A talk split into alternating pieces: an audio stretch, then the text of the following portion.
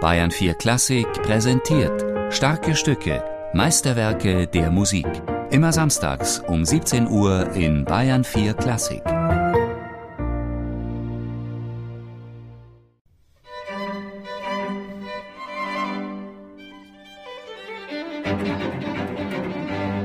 Mein Name ist Eckhard Runge, ich bin der Cellist vom Artemis Quartett.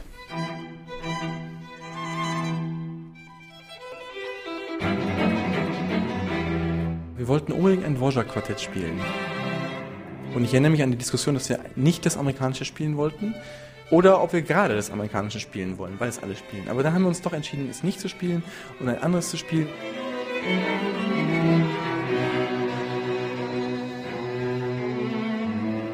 Glaube, dass er unterschätzt ist, weil er natürlich nicht so oft gespielt wird wie die anderen großen Quartettkomponisten. Es gibt welche, die öfters gespielt werden, wie zum Beispiel das amerikanische, aber dieses letzte G-Dur-Quartett, das wird sehr selten gespielt eigentlich.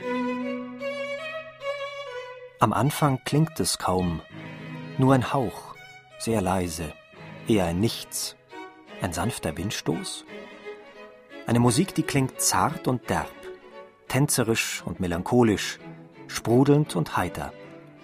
Immer wieder fragend und dann wieder fast zerberstend. Eine Musik, die den Duft der Felder Böhmens atmet? Ich erfreue mich der göttlichen Natur, und ich faulenze ständig und tue nichts. Sie werden sich vielleicht darüber wundern, aber es ist die Wahrheit, die heilige Wahrheit.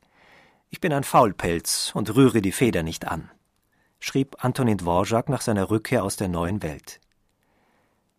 Es hatte keinen festlichen Empfang gegeben, er hatte sich keinen gewünscht, nur den Frieden von Wisoka, dem hochherrschaftlichen Landsitz eines Verwandten.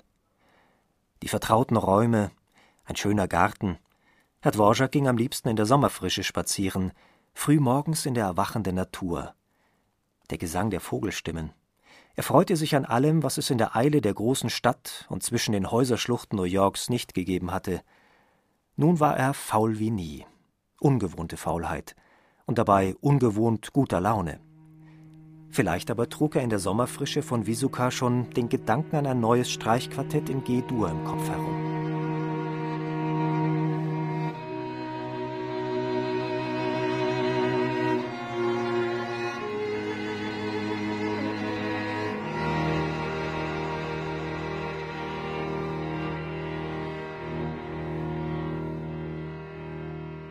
Der zweite Satz ist wirklich unglaublich. Im Grunde genommen passiert überhaupt nichts.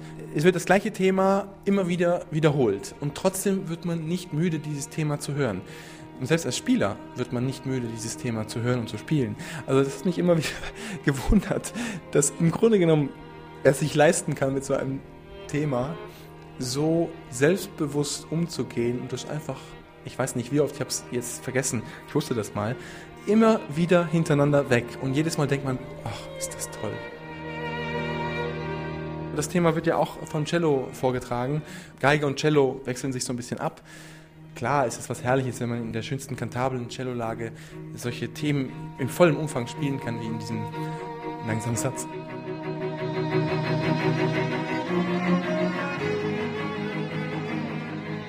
Ich frage mal ganz gemein zurück, ist das schlimm? Die Grenze zum Kitsch ist ja vielleicht was Gutes. Und vielleicht ist sogar ab und zu diese Grenze zu überschreiten gar nicht so schlimm.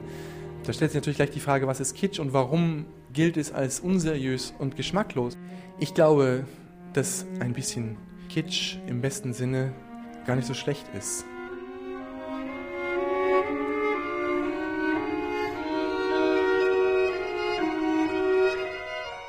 Ich habe kein Kitsch-Vermeidungsprogramm parat. Ich spiele die Sachen so, wie ich sie empfinde und nehme mal an, dass es nicht kitschig ist.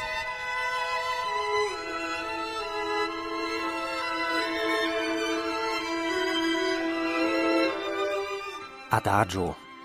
Der zweite Satz dauert fast so lang wie der erste. Ein Stück in Form einer Klage.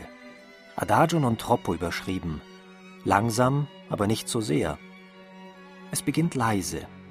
Das Cello entfaltet eine feine Trauerklage, seltsam changierend zwischen Melancholie und Freude. Musik sollte immer freudvoll sein, selbst wenn sie tragisch ist, schrieb der Komponist Boslav Martinu viele Jahre später. Vielleicht war diese Musik ja ein Spiegel der Empfindlichkeiten und Empfindsamkeiten des Antonin Dvorak. Vielleicht war sie aber auch nur Musik. Das letzte Amerika-Jahr? Dvorak war voller Sehnsucht nach der Heimat gewesen. Eine Finanzkrise bedrohte seine Existenz, Sorgen um die Kinder in Prag. Der Komponist hatte in New York seine größten Erfolge erzielt, war Ehrenmitglied der New Yorker Philharmoniker geworden. Die neunte Sinfonie und das amerikanische Streichquartett waren sofort ein Erfolg gewesen. Auf der Weltausstellung in Chicago war er als Dirigent gefeiert worden. Dann geriet die Mäzenin, Mrs. Thurber, infolge der Finanzkrise in Zahlungsrückstand. Zeitlebens sollte sie Dvorak mehrere Monatsgehälter schuldig bleiben. Zurück in der alten Welt berichtete er bald, wir sind alle Gottlob gesund und freuen uns, dass es uns nach drei Jahren wieder vergönnt ist, liebe und frohe Weihnachtsfeiertage in Böhmen zu genießen. Deshalb fühlen wir uns alle so unaussprechlich glücklich.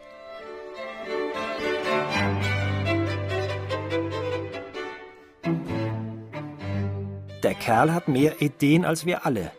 Aus seinen Abfällen könnte jeder andere die Hauptthemen zusammenklauben, fand Johannes Brahms der Fortschrittliche. Als dessen Erbe, ein gewisser Arnold Schönberg, Erfinder der Methode der Komposition mit zwölf nur aufeinander bezogenen Tönen, sich später sehen sollte. Er sollte als erster die Fesseln der Tonalität sprengen, doch war er immer hellhörig für das Visionäre im Alten und voller Bewunderung für die Musik von Antonin Dvorak gewesen. Besonders da, wo sie an den Grenzen des Gewohnten zu rütteln schien. Dvorak, der Revolutionäre,